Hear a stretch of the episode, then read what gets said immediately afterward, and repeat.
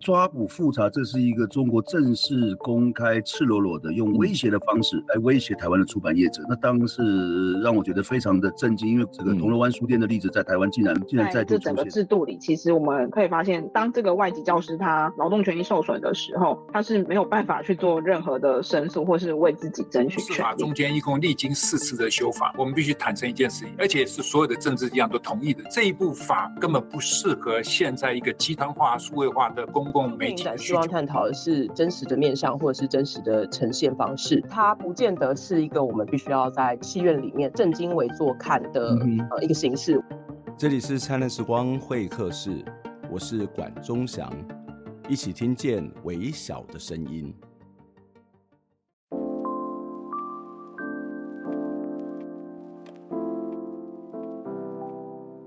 前几天应该有不少的朋友感受到脸书的威力。有不少转贴公民行动影音记录资料库及灿烂时光会客室文章的朋友呢，他们的文章、他们的发文、他们的转贴文，都因为不同的原因而遭到删除，甚至有不少人连哪些文章被删除了都不清楚、都不知道。这样的一个现象，其实引发了很多人关心，也谢谢很多朋友对我们的关注。当然，这些事情也引起外界有诸多的揣测。那一天，中央社的记者因为我们大量被删文，他也来访问灿烂时光会客室。当时我们是这样回复中央社记者的：我们说，目前仍然在了解实际的状况当中，但是不论是否遭到恶意的检举，脸书作为一个全球最大的社群平台，应该有责任要去维护民主。以及多元讨论的空间。灿烂时光会客室呢，是让弱势发声、监督政府、促成公共讨论的节目。如果这些理性与弱小的声音没有办法被听见，我想对民主政治、对社会进步，恐怕都会是一种伤害。还好这些文章后来都陆续恢复了，看起来是这个脸书系统上面的某种侦测出了一点点的问题。不过，真正的原因是什么？我想仍然需要再做确认。而脸书也许得要来对外说明到底发生了什么事情。网络的出现其实曾经让很多人怀抱希望，特别是很多人认为网络是能够让弱势发声、监督政府，并且促成公共讨论的平台。但是在现实的状况底下，网络未必会有如此的效果。特别是社群媒体的特质，它更是快速的卷起同温层的效应，让公共讨论呢反而更加的困难，因为我们都被困在自己的同温层当中。再加上网络平台某种的垄断性，平台的本身也成为了资讯的过滤者，预先帮我们决定可以看到哪些资讯、哪些内容。社群平台虽然可以带给我们的方便，但是它也带来了不少的限制。如果可以的话，我们很欢迎大家直接订阅我们的节目。你可以在各大的 Podcast 平台当中 hosting 来订阅。当然，也很期待你可以把公库的官网还有我们的 YouTube 频道设为我的最爱或者是书签。虽然这是一个比较传统的方法，但是其实要听什么、要看什么，你其实相对之下是比较容易掌握的，而不是透过这些社群媒体的推播。当然，你还是可以来订阅我们的 IG 跟粉丝专业啦。无论如何，作为一个乐听众，应该要有一些主动性，主动的去接触、支持好的内容，而不是被动的被社群推播来决定我们所看到、所听到的资讯。今天的节目当然是好的内容哦，这是我们一样要再跟大家来讨论移工的问题。不过这一次的讨论，我会把焦点集中在中介制度上头。今天来宾有两位，一位是黄之华，他是桃园市家庭看护工工会的秘书长；另外一位是台湾国际劳工协会的专员许维栋。我们接下来就来听他们两位的专访。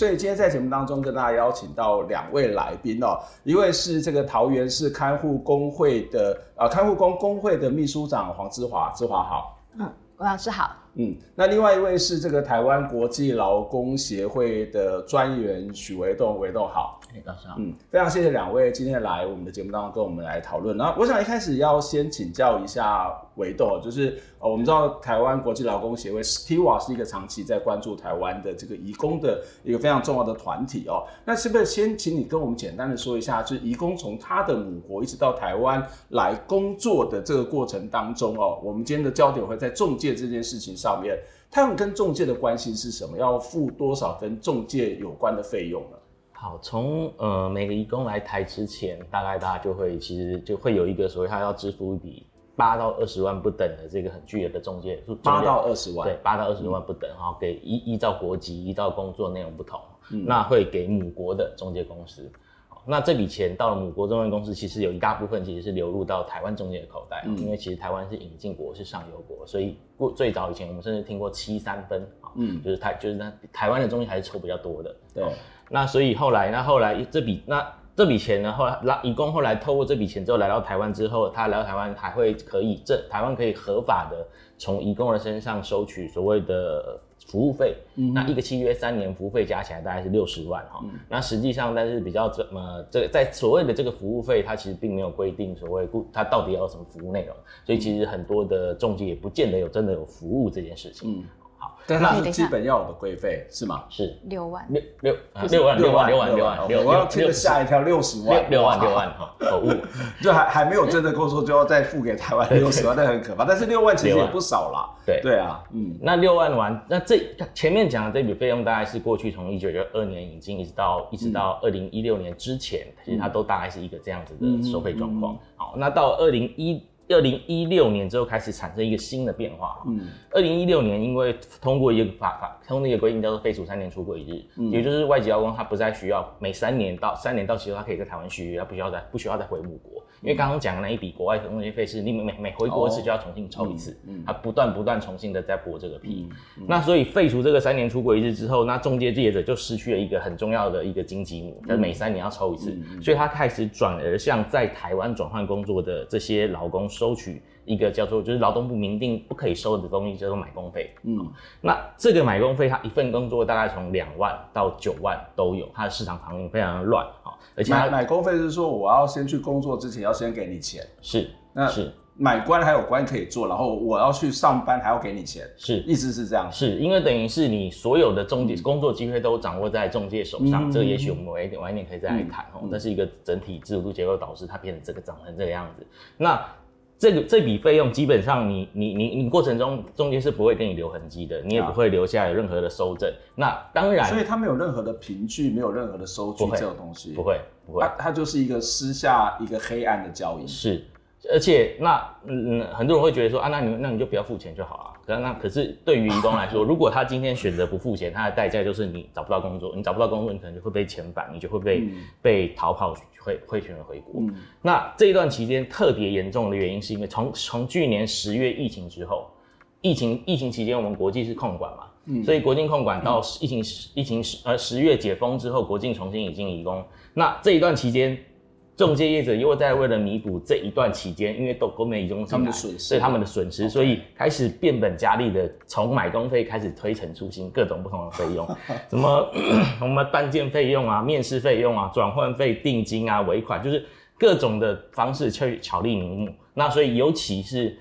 现在已经不只是泛滥，现在是制造业移工，特别是制造业类的移工，嗯、你几乎是没有没有一份工作不需要买工费的，嗯，你几乎不可能。去逃过这个东西，嗯，但我就让我很好奇，就是为什么一定要透过中介去买工这件事情？那这个买工为什么会没有凭据这件事情？或者是说，呃，难道政府都不知道这件事情吗？这是让我非常非常好奇。待会去可以再请维栋再给我们更做详更多的详细的说明。那我也要回来请教芝华，就是那刚刚谈到维维栋谈的那个程序，刚刚比较是属于厂工嘛，对不对？嗯、那在家庭看护工也是要付这些钱，也是要经过这些程序吗？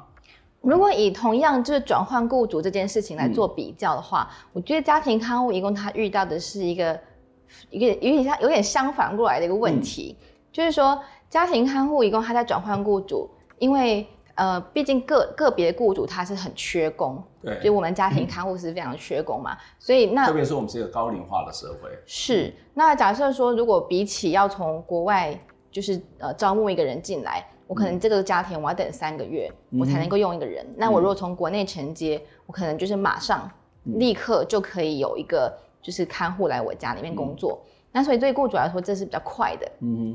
可是那同样会遇到的问题就是说。好，那那雇主他怎么去跟这个工人接触到？嗯，还是没办法直接接触嘛？因为你问每个雇主说，哎，你要怎么找家庭看护工啊？每个人都会说，我们的人际网络不存在这样的一种身份跟角色，是，嗯、所以大家就会是用膝盖反射，就是 找中介。嗯嗯，嗯对。那找中介，中介帮你找人，他如果要从国内找的话，他其实会遇到一个问题，就是说中介之间他是壁垒分明的。嗯，就是说我他们就会认为说这个是我的看护。哦，对。可是其实我们要知道是呃，看护跟雇主一样都是委托中介，嗯，对。那所以说其实，嗯、呃，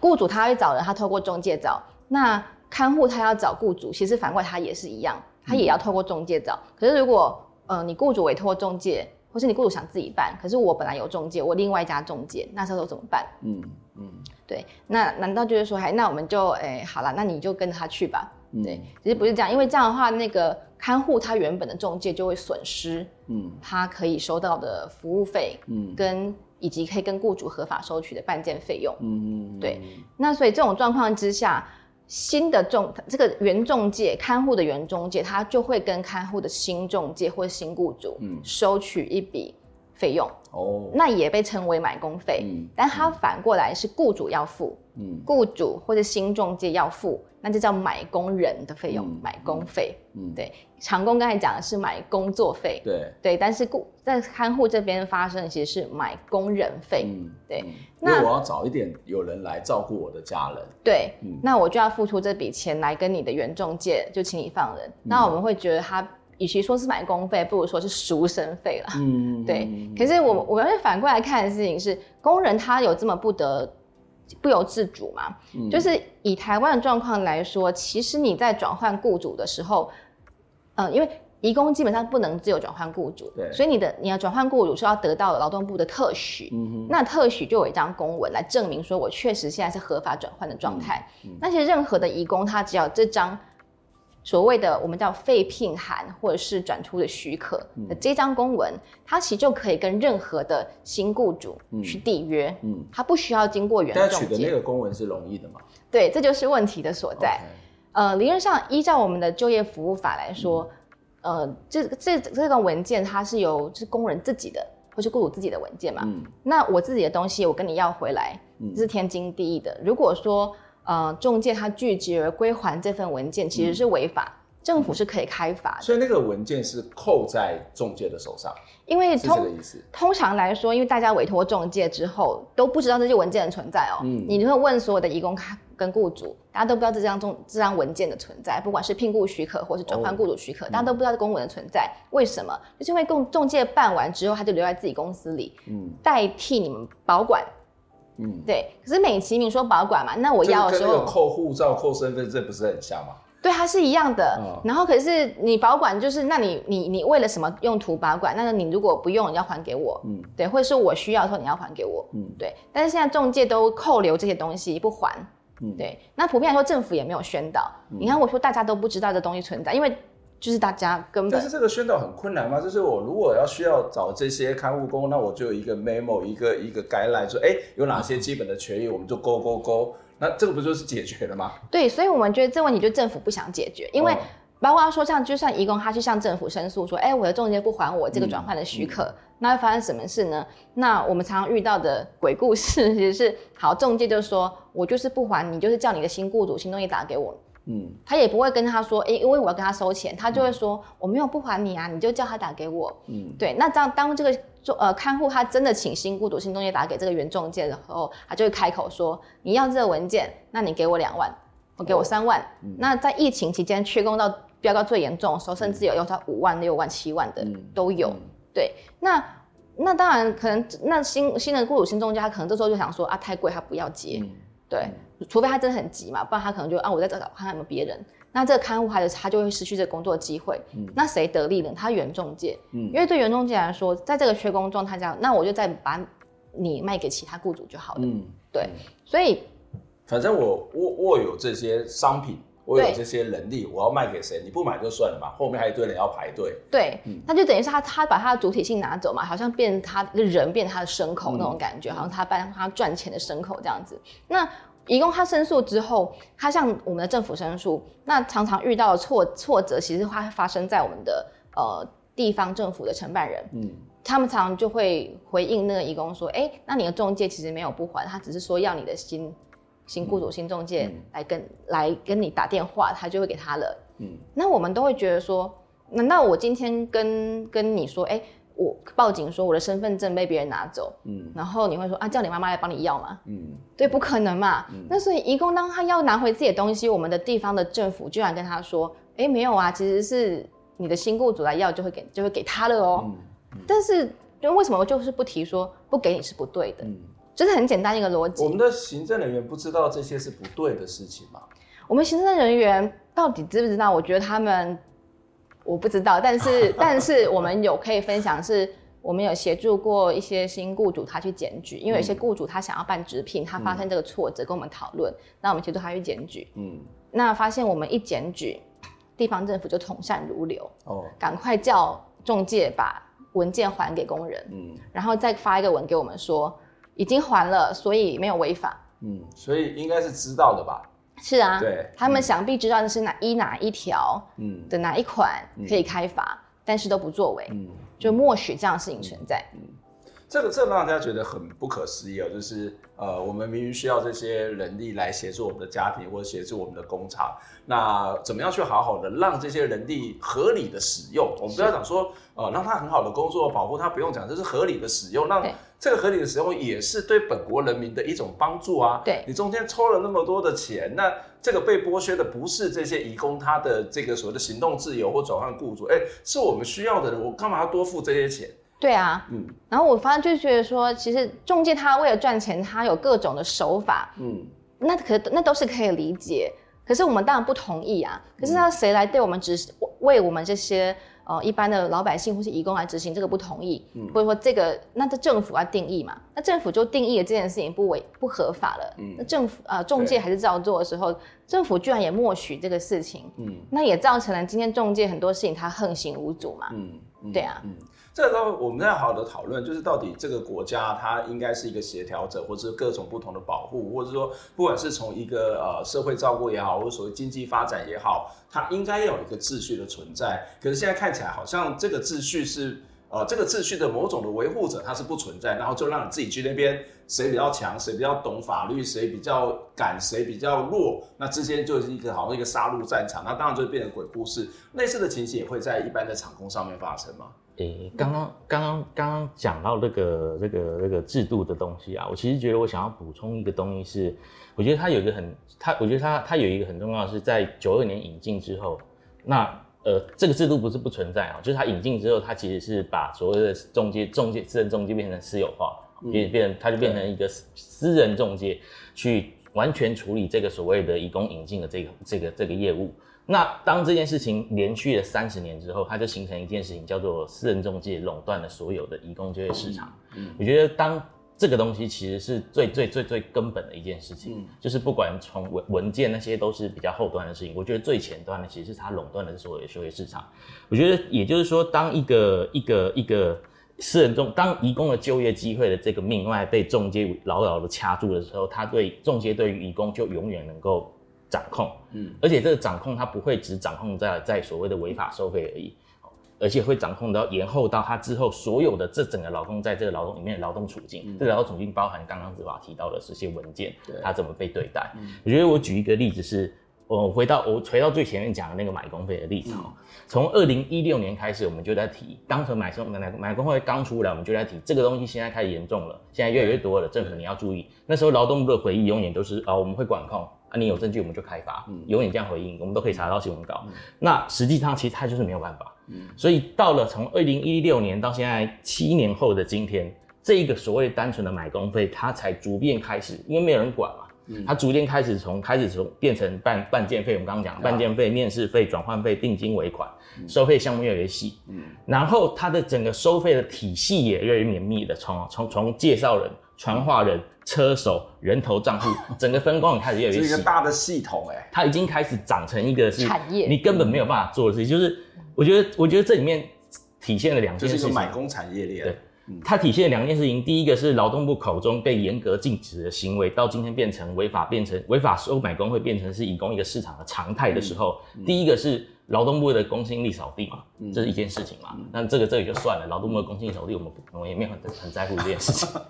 但但更重要的事情其实是连带影响的，被影响的其实是义工。嗯，我在这个市场里面，中介他可以透过各种合法或不合法的方式去掌控我更。我更肆无忌惮，嗯，因为这些所有东西，你劳动部做不了任何事情。好，那对移工来说，今天即便即便我今天手上我握有雇主中间各种不合理的违法的证据，我我今天我要不要申诉他？嗯、我要不要去站出来争取我自己的权益？我我我当下我马上就陷入左右为难，嗯，因为我今天要争取这件事情的时候，我无论我最后我是自愿转换，或是我被迫失业，不管是哪一种结果，那我都要考虑到的是。我找新工作，我就要付，我要怎么办？我找新工作，我就要付新的买工费。嗯，再来，我就算我今天我真的有钱可以找了找付钱买这个新的工作，那有没有中介要卖给我？嗯，所有工作机会都在中介手上，那那那我我还是得找中介，那就卡到了。我我在这个地方，我到底要不要申诉？嗯，就是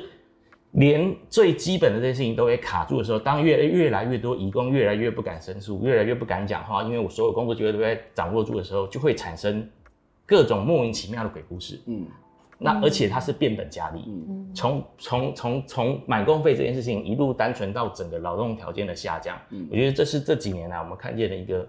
每况愈下的状况，为什么要具体的鬼故事？就是这样的一个移移工的这个状况，你就谈到其实是一个左右为难嘛。我我往前也不是，往后退也不是嘛。那我最后所有的资源都掌握在你是手里，甚至刚刚谈到的类似身份证、护照，或是刚刚谈到的这些所谓的证明等等相关的证明都在你的手上。那他们的处境是什么？他们遇到什么样困难？有具体的一些例子吗？诶、欸，我们的记者会有几个鬼故事是，我觉得有一个特别经典的是他在他现在就是他他。第一份工作，我忘我有点忘记细节了哈。嗯，但是他就是第一份工作，他那时候买就买七万，嗯，那没有办法嘛，他就是还你不买你就得回国，所以他就去买了。买了之后就发现那个工作是去就就是会叫他做那个工厂以外的事情。就什么打扫啊、油漆啊、嘛，就好像家庭看护工还要带小孩之类的。对对对，类似这样，就是工厂以外的这些工作，那而且非常出众，那受不了了，所以他最后就只好那那要申诉，那就也也想又想要换工作。嗯，换了工作之后，他也是考虑很久，因为我花了七万买这份工作，嗯，那我到底要不要？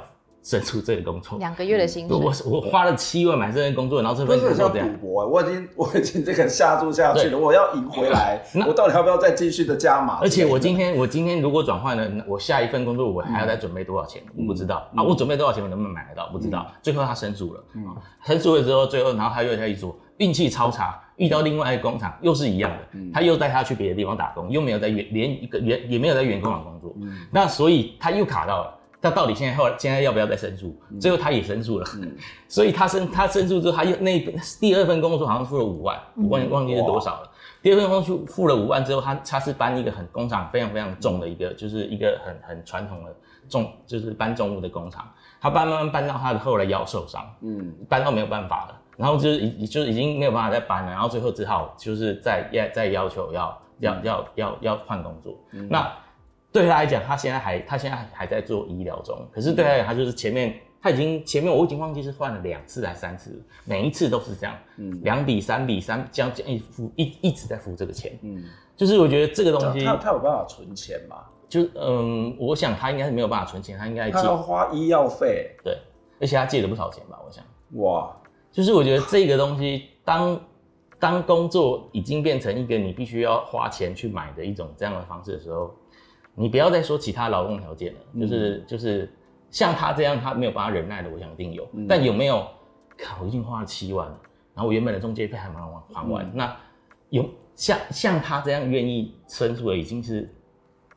凤毛麟角了。嗯，有没有更多？其实是我根本不敢申诉，我就忍了、嗯。会不会担心刁有这地核啊？就是有没有去申诉之后得到了一些报复啊，或者是以后就不要在这里？会啊。还是会有这种状况。我们现在非常非常多的劳工是，我今天呃转换雇主之后，那通常他就是赌，就是我今天看我能不能找到一个工作，如果找不到的话，我就是我就两条选择嘛，一个就失联嘛，一个就回国嘛。嗯。然后就我们自己目前遇到的经验，我们今年以来，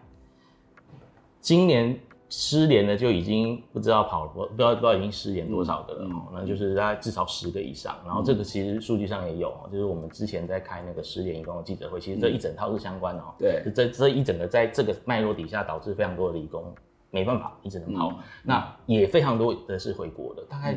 我觉得如果以比例来讲，十个人大概只能有两到三个人找到工作，嗯，其他一半会是回国，一半会是失联，嗯。这这就是为什么会有阮国飞事件的一个在制度上面、系统上面的一个原因嘛。嗯，我我们先休息一下，我们会再回来听一些鬼故事。就是你会发现这是一个非常不可思议的事情，就是哎，我要来工作是要来赚钱，结果是花钱去买工作，然后呢，工花钱去买的工作，找到工作之后，我还没有拿到钱，我可能又花了一大堆的中介费，然后你还要去什么？就是你可能要转换雇主再付钱，但最后可能还被骗到不同的地方去工作，还有一身的这个伤，一身的医药费要付，那。怎么可能会赚钱？所以，呃，这种工作做不下去，换一个地方也是理所当然。但是问题是又换不到，没有办法换到其他的工作。我们先休息一下，待会再来谈其他的鬼故事。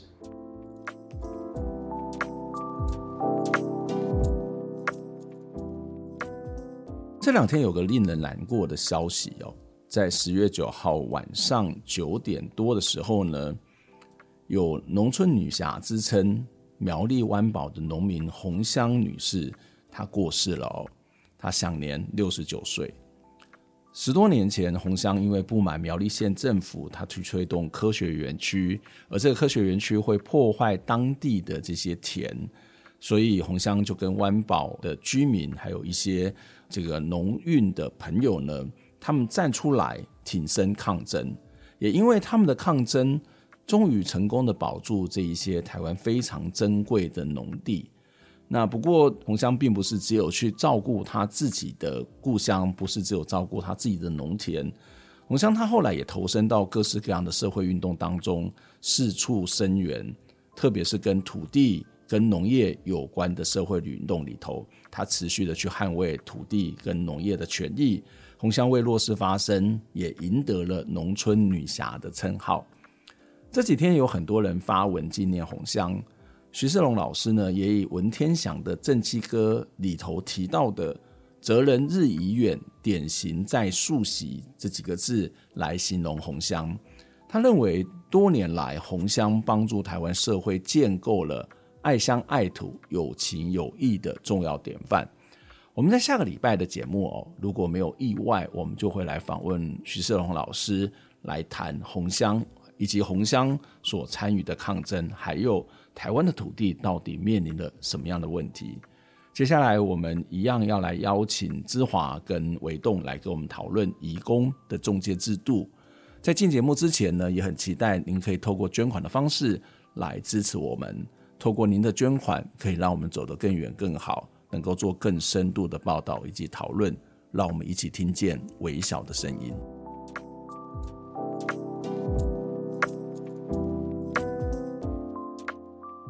欢迎再次回到灿烂时光会客室，我是主持人管中祥。今天跟我们一起聊天的有两位来宾，一位是黄之华，之华好。啊，老师好，各观各位观众大家好。志华是这个桃园市看护工工会的秘书长，另外一位是许维栋，维栋好。哎，老师好，大家好。嗯维栋是这个 TIWA 台湾国际劳工协会的专业人。我们在上一段的节目当中谈到这个中介这个整个的过程哦，事实上呃，包括特别是我们花了很多时间在谈一开始来以及在转换雇主里面发生一些很不可思议的这种鬼故事。可是事实上，如果我们的听众朋友、观众朋友看到我们访问过这个这个听你说这样的一个团体的时候，其实他也告诉我们一件事，就是诶，如果我今天移工生病了。那我可能也要去找中介帮忙，那他可能还会帮你收费用，包括带你去看医生或者等等，是不是这个世界就是这么的复杂？就是你已经付了一大堆找工作，然后转换工作，然后事实上你在工作的时候，你还跟中中介还会去对你做某种的协助嘛？请姿华，对，嗯，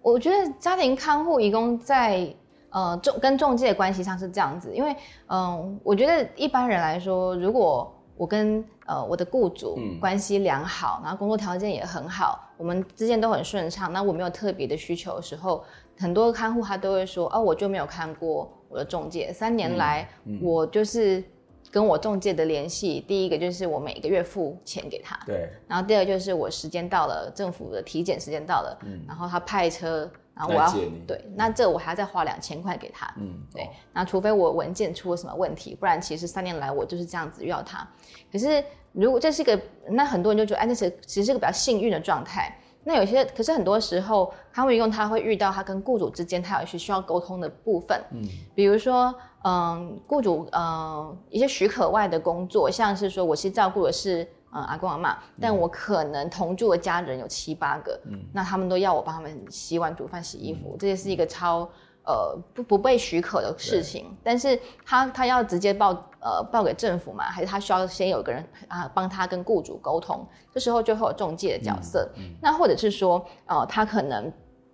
被照，其实家人都很好，但是被照顾人他可能啊、呃、失智，他晚上呃不是能够睡过夜的状态，那或者是睡眠时间不稳定，他非常的疲惫。嗯他那他也会需要去协调，说有没有人可以跟他分摊，让分会分工，让他可以就是维持每个每天多少小时的睡眠。那劳动条条件需要被调整，就是很多的状态，他其实没有办法直接。呃，或者说他跟雇主讲，他不一定会得到一个呃良好的回应的时候，嗯、这时候就会需要有一个第三方来介入。对，那通常这第三方，嗯、如果我们都说，哎，法不入家门，或者说清官不断家务事，嗯、所以我们政府它其实不会，它并没有提供任何资源管道让呃，就是去进场去协助你们双方去沟通、跟协调、跟调整。嗯、这时候就会由中介来出面来来处理。嗯、那再加上很重要的部分是说那个。移工的语言跟我们的语言是不一样的，所以我们当然真的要谈到一些呃，那你要什么，我要什么，到底发生什么事，你怎么感受的时候，嗯、其实没有办法透过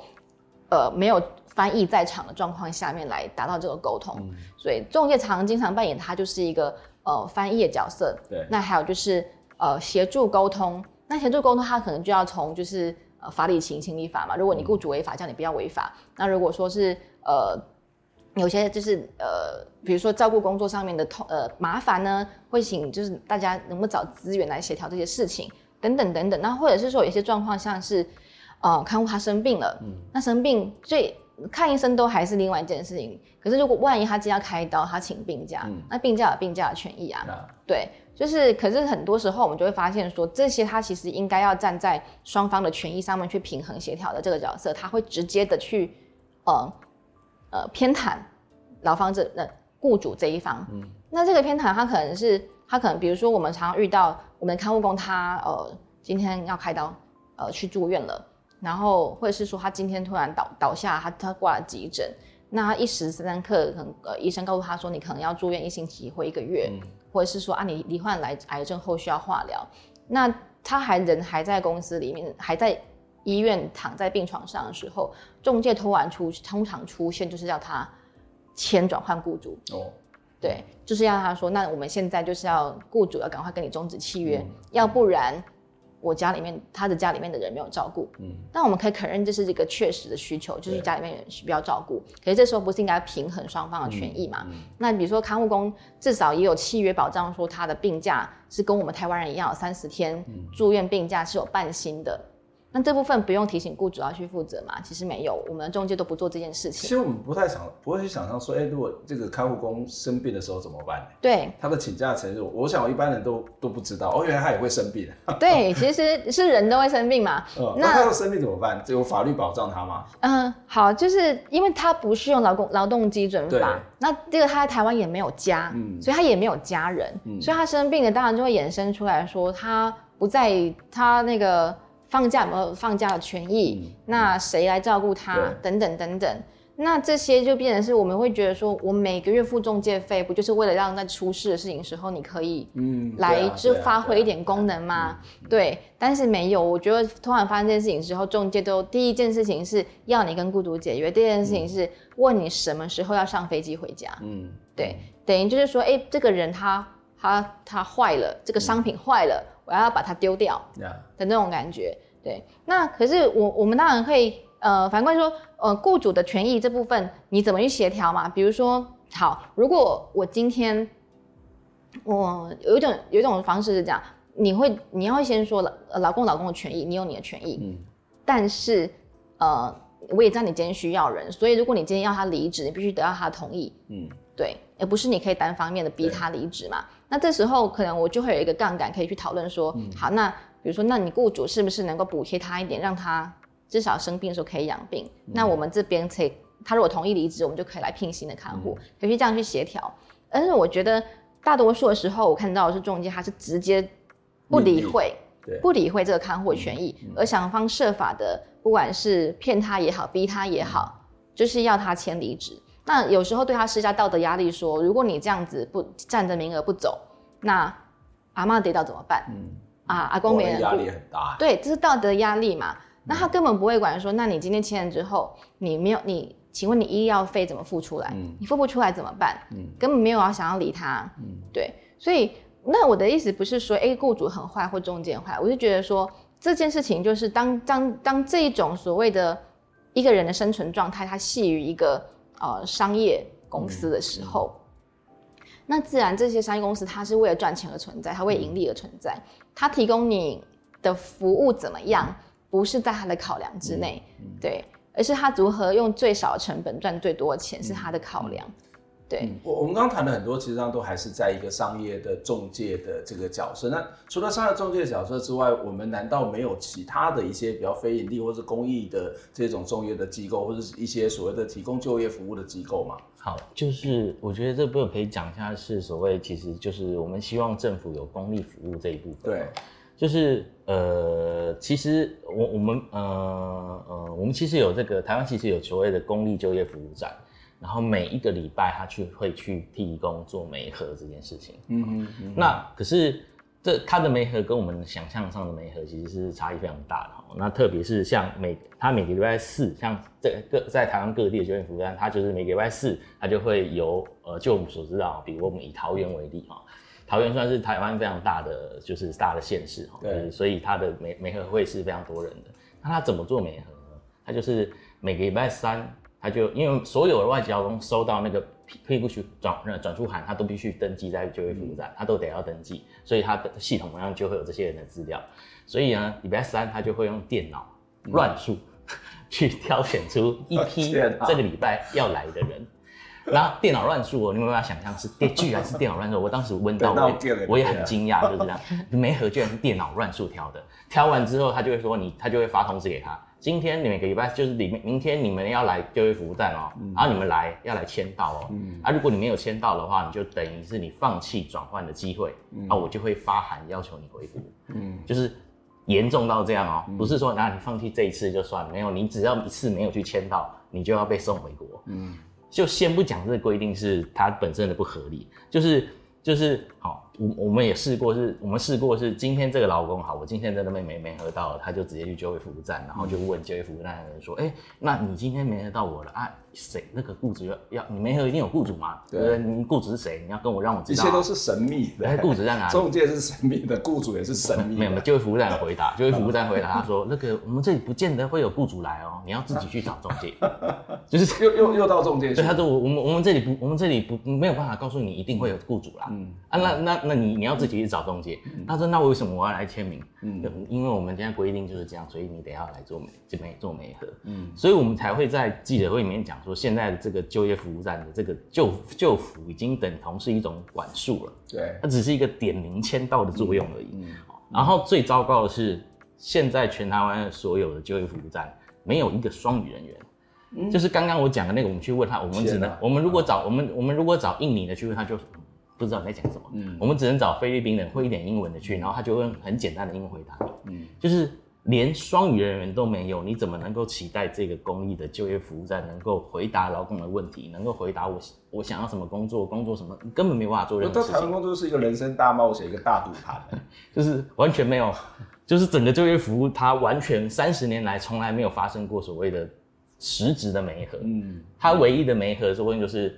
所谓政府丢出来的煤核的的数字，那个数字怎么来？那个数就是今天我跟我跟中我我我是一个移工，我跟外面在中介谈好了、嗯、啊，我今天刚好登记在这个就业服务站，好，那我们两个谈好之后，我们就会来这里。嗯，哦，我我们煤核到了，我们要办手续，然后盖一盖章，双方就拿走。嗯、这叫他们的媒合，嗯，但实际上媒合根本不发生在就业服务站，嗯，这是一个目前这个公益服务的状况，等于零啦，几乎等于零，嗯，所以呃，公益服务有问题，商业中介有问题，那那怎么办？对，就是好像那还有一些是属于非法的中介吧，对不对？例如说，嗯、我今天可能是不是一个中介公司，但是我可能是一个所谓的逃逸的移工，嗯、那我要去找别人来帮我瞧，那这种好像也是非常非常庞大的一个系统。我觉得可以先讲一下所谓非，如果想要非法中介，我们可能要去分享合法。我们有时候有几种光谱嘛？哎。嗯合法中介、非法中介、合法工作、非法工作，嗯、对。嗯、那我们谈一下什么叫移工的合法工作跟非法工作？嗯、对，因为，嗯，如果我不知道大家有没有去澳洲打工，澳洲打工是说你进到那个现场去，你拿到了工作许可，对这一年内你可以做任何的工作。嗯嗯、那没有工作是。不合法的，嗯，那差别只是在于你有没有报税，你没有报税又打黑工。就是国家这个政府给你说，哎、欸，你还可以来这里工作，然后你要做什么，你自己有本事你自己去找。对，嗯、啊，你如果想要透过中介找也可以，你不透过中介找的话也可以。嗯、可是移工台湾它不是这样的状态，移工台湾它被限定就是在某一些产业之内，嗯、然后某一些雇主他有些申请要聘雇，我们才可以成为一个合法的雇主。那你移工要怎么找到这样合法的雇主？那这些雇主他。就是我必须找到合法的工作，我找到合法的雇主才有合法工作。如果没有合法的雇主，没有合法工作，嗯，我就是打黑工，打黑工我就没有合法的居留证，就是等于所谓的失联移工。嗯，对，所以回所以回到头是说，好，怎么找到合法的工作？那我们政府，我们刚才说政府缺席嘛，所以我没办法说，哎、欸，我要一份合法工作，我去找你政府，政府会叫你找中介。嗯，好，那哎、欸，可是奇怪的是，政府是界定合法非法的人，是职缺，他是知道的。对，但是他并不派人告诉你说职缺在哪里，要不要帮你媒合？不要，他让中介去做。那所以他会找中介，才会发生说找合法中介还是找非法中介？嗯、对，那合法中介一定找合法的工作吗？嗯、合法中介有没有可能介绍做非法的事情？嗯、然后就是好，合法中介还分合法中介做合法事，合法中介做非法事。嗯，对。然后合法中介用合法的手段给你合法的工作，嗯、或合法中介用非法的手段给你合法的工作，种种种种，所以。移工他也很混淆，而且我们说的中介中介公司，嗯、可是中介公司他可是对一共来讲，他我找的是一个合法跟非法，他可能也都不知道。对，他也不知道，因为他也不是真正看走进那个公司去找工作，嗯、他其实是要联络一个人，他说他是中介公司的人。对，对，那其实他在公司里面，他可能只是个翻译老师，或他是中介本身，或是他是行政，其实你什么都不知道，嗯、你只知道的事情是，如果我不透过一个第三人。嗯，我找不到合法的工作。嗯嗯，对，嗯、因为国家完全缺席，嗯、所以我非得要透过一个人找到合法工作。嗯、那万一我朋友跟我说，哎、欸，他透过他找到合法工作，那我可能就会觉得好，那我朋友介绍的，我就信任他试试看。对，或者是说，可是如果有时候狗急跳墙，就是说应该说，嗯、呃，因为我们转换期限只有六十天，我真的时间快到找不到工作了，我就会很急啊。那谁告诉我谁 po 了哪个讯息，我不管他 po 在哪里，嗯，那我就是赶快联络。对对。那如果这时候这个人就是说，嗯、好，你要看这个工作，你要先给我面试费用多少钱？嗯、那你要不要给？嗯，对，那当然要给啊，不然呢？对啊，你不给你连个机会都没有嘛？对，对，那你真的因为想重点是说，大家好像会觉得说，哎、欸，移工很爱当失联，很爱当逃跑移工，嗯、没有，其实移工是拼了命的想要找合法工作，嗯、可是这个这个制度设计的他找不到，嗯，对。就把他逼着变成是非法，然后他自己是一个合法跟非法，他自己可能搞不清楚状况，因为对他来讲，就是我刚刚谈到是一个人生大冒险，一些一堆常见人在后面，但你不知道到底是谁在鼓动。我补充一下，因为我们最近其实，在那个鬼故事的部分啊，就、嗯、我们中最近其实我们在收集那个中介鬼故事，然后让他们来自己说他们这个被鬼故事的经历，就是到时候出来，其实大家可以从他们故事里面，你会很清楚看到为什么他要这样做。比如说对一般人来讲，比如说我一开始在周会讲。啊，你明这这个中间这个工作就要收你八千块，你都还没看到这个工作，你要去面试，你就要标价八千块，你怎么会把这个钱给他？这对我们正常一般人来讲，我会觉得有这个疑问，就是是看起来是诈骗啊。如果如果是家长的小孩要要告诉你，就是说千万不要去 做，你会这样想。对啊。可是当他们开始讲他们的故事的时候，你就会发现哇，就是原来是。原来是长这个样子，就是比，就是他可能是他他，比如他其实他，比如说他第一个是他有刚刚他有六十天的限制，嗯，再来是我今天找第一个中介跟我讲说，面试这个跟这份工作是呃两万五，买断。另外一个又跟我讲说，要要看那个面试前就要先付一个定金，嗯，要录取之后是另外一笔。另外一个告诉我说，嗯、呃，我今天你要先总总共是五万块啦，啊，你今天如果先面试先付多少啊？如果今天录取了之后又是多少？但是如果你没有录取，我会再退你一点，每个不一样啊，每个都，那你有时间限制，那。对你来讲，我觉得对于这些来讲，我每次听完这些故事，都我就觉我都觉得只有四个字叫做走投无路。嗯嗯，就是你不要觉得大家都觉得你就这么傻，就付这个钱。嗯、但是当你今天进入这个游戏之后，你遇到那种走投无路的状况下，我今天转换期我就剩十天了。嗯，我剩十天，我找不到工作，我就两个选择，我要么我就要跑，要么我就回国。啊，如果是你剩十天，你要怎么办？嗯，我赌嘛，我就只能赌一把嘛。我赌我付这个八千块，他们能给我一个工作。对。啊，如果是诈骗呢？那就骗啊。嗯，我不骗我，我我不付这个八千块，我连被骗的机会都没有。反正他没有退路了，他只要往前走了，就是走投无路。但是又是被人家推着往前走啊。对啊，我觉得这个这些综艺故事到时候会一个一个播出来，那我觉得他会，我觉得那里面的无力感很重，但是但是他是非常非常真实，他们在面临那些状况。其实我我就很好奇，我最后想要请教，那那政府到底要干嘛？就是好像政府也有一些规则在，然后政府又很摆烂，然后连个这个翻译，连个什么都都没有。那我们对他有什么 期待吗？我觉得其实我们几年来就一直在喊一个东西，叫做就是就是就是那个废除私人中介制度之外，后面一个东西叫做政府要政府对政府要直接评估。嗯，我觉得这个东西它其实不不是做不到。就是包括是这几年，我们其实可以看到韩国其实已经做到了，对，他们有十七个国家，嗯，我们才四个国家，十七个国家，他们他们有明确的，他们每每一个市，他们有非常非常多的救护中心，嗯，然后救护中心他他们公他们可以实际上在每个救护中心得到相对相对应的协助，嗯，那我觉得比较不是说我们没有哈，就是我们我们没办法做到，我不觉得比较是不愿意做，比较那。这个政府责任，我觉得它包含的东西很大。我觉得它它当然包括是我们刚刚讲职业聘雇，包含我们刚刚讲的就业服务站必须要双双语人员，包含所有文件流程的简化，包括所有韩式的这些国语资讯，甚至包括嗯，包括是劳保局、健保局、监理所这些各政府的各级单位，你你怎么样让一个移工，我今天 来，我今天来到台湾，我可以不依靠中介，然后可以。独立的完成了这些所有的手续，嗯，这个是这一整块都是政府责任的部分。那我觉得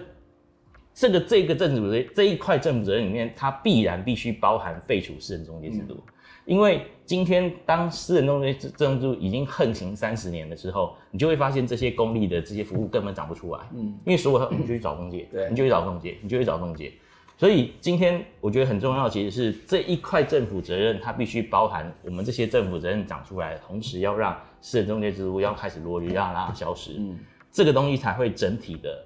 我我觉得这比较会有机会达到一个所谓就是就是就是一个所谓。一个跨国聘雇的一种一种正跨跨国聘雇制度一个正义的一个状态，他比较有机会做得到，它不是一个单一的。嗯嗯。不过说回来，但我们制度是很重要，所以现在的制度很烂，我们当然期待一个更好的制度。可是我觉得还有一个问题，就是那会不会是一个态度的问题啊？就政府它就是这个态度，这没有把人当人看嘛，就是没有把移工当做人的一些基本的尊重，他甚至这个做法也没有把台湾的人当人看。我的意思是说，你的移工的状况是这样，那。其实他来照顾我们的家人，那我们家人每天都会不不稳定的状态啊，然后有没有人能够帮忙，或是谁来帮忙，我们可能都是一个非常朦胧，然后莫名其妙的状况，那会不会是一个基本的心态问题呢？除了制度之外，嗯，我觉得基本的心态确实是说，我觉得我们国家有一点该怎么讲，他就是觉得以公社劳动力的政策，嗯，劳动力就是人来就好，嗯，可是。来的不会只是人，不会只是个劳动力，他还是一个人。嗯，对，那人他就有各种的需求。那所以我们国家想要管理劳动力，他想要管理，那他可是同时作为一个人，他也有他的非常多的需求，他必须被服务。比如说转换雇主，他就是一个他的需求嘛。所以，然后这些东西其实现在都是透，我觉得是政府转嫁给中介，给私人中介。可是私人中介他怎么去达到这些？怎么做到这些服务？他就是从义工收钱，但是所以他整体的状态会变成是说，义工缴钱给私人中介来让这个国家管理他们。对，所以这是一个非常的矛盾，就是说，其实我们国家根本来就不觉得我要付出任何成本，让这群人在台湾可以好好生活。嗯，那我们又把这些人放进职场去，那呃，我觉得我觉得台湾不管怎样，劳资关系都是倾斜的，即便是在一个家庭的状态里面。其实劳资关系本来就不是对等的，嗯，所以在这个国家，它本来就没有想要让你好好的生存的这个处境之下，你发生的任何事情，你都要自己想办法去解决，嗯，对。那我觉得这样，所以我我想要谈的事情是，那国家责任，我觉得还是可以，我们可以看私人中介他到底做什么，去拆成三个部分，嗯，简单说是媒合，嗯，然后办件，就是合法程序的办件，跟后续的生活服务跟管理。我觉得，包括如果把它拆成这三块来看，我们国就有点像是你买房子吼，你要透过中介买房子，那你透过代书帮你代办过户，然后你再过可能物业管理公司帮你做后续的电梯维护或者大楼管理。那我们台湾是一条龙，一间中介他掌握的名额，他后续他就得做，不是？那他后续他其实不，他不是很想要做后续，没有一个中介他想要做后续，因为他大家都知道掌握。名额就掌握了钱，对 对，所以中介后续都是赔钱了，嗯、他做再多都是赔钱的。但是我觉得好像很奇怪是，那你国家为什么不把后续做起来？嗯、你如果不要跟中介争利，你要把后续做起来，对啊，可是也没有，所以造成就是你来到台湾引进之后遇到很多状况，你会掉下去。那我可是我们根本上也觉得说，你也从源头这一块本来就不应该变成一种剥呃名额成为一种商品拿来剥削劳资双方，嗯、也不应该这样。那要做到真实媒合嘛？那这个真实媒合，就像阿呃阿东刚才讲到的是就业服务站这一块，嗯、你就是应该要代替国家做真实媒合。那比如说，我今天叫移工来这边签名，我不能叫他来签名，我要告诉他说，现在有哪一间公司要找人，他要找作业员，比如说他是个电子工厂或者是个塑胶射出工厂，他必须很明确告诉你说是哪一间公司要找哪一种工人，你你看起来你的资历有合适，所以我们找你来。媒合，嗯，对，要做到这个程度，而不是说我不告诉你有没有工厂有没有职缺，你就来签名。嗯、那国家就是管理你嘛，而且还不是直接叫你来签名哦，是透过你的中介叫你来签名。嗯，对。那中介有没有好好跟他讲你来干嘛？来干嘛？其实都都不用嘛，就不用讲，因为你国你国家本来就不想干嘛，只想要他签名。嗯，对。所以等于是说，从国家作为源头开始卸责，你就会卸到中介这个收钱的人，他赚到前面的钱，他投过身就过，他后面干嘛？那就是何苦呢？嗯，对啊，所以这整个一条，我觉得就是等于是移工他台湾的生存处境根本上是，嗯，国家的态度所使然，没有错。嗯，对。那所以把一个人当人看，有非常把一个人当人看。有非常多的层面，我觉得移工来说是最惨的了。嗯，对，包括说你要在合法范围内工作，然后合法范围内也有法令不保护你的部分，比如家庭看护工就不适用劳基法。嗯，对，那法令保法令保障你的部分，如果我们就说我们如果去申诉，有时候连我们第一线的承办人都不好好的去做。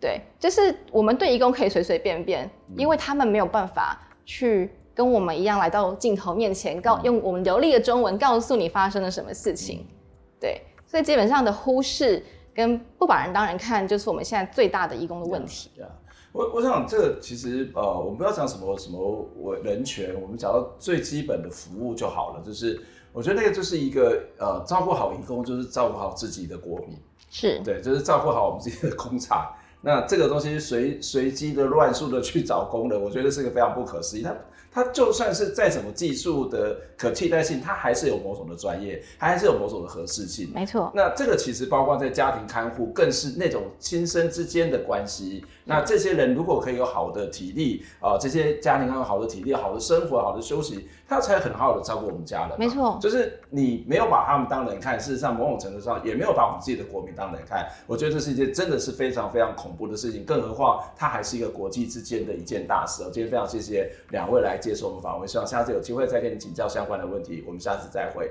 拜拜。谢谢，拜拜。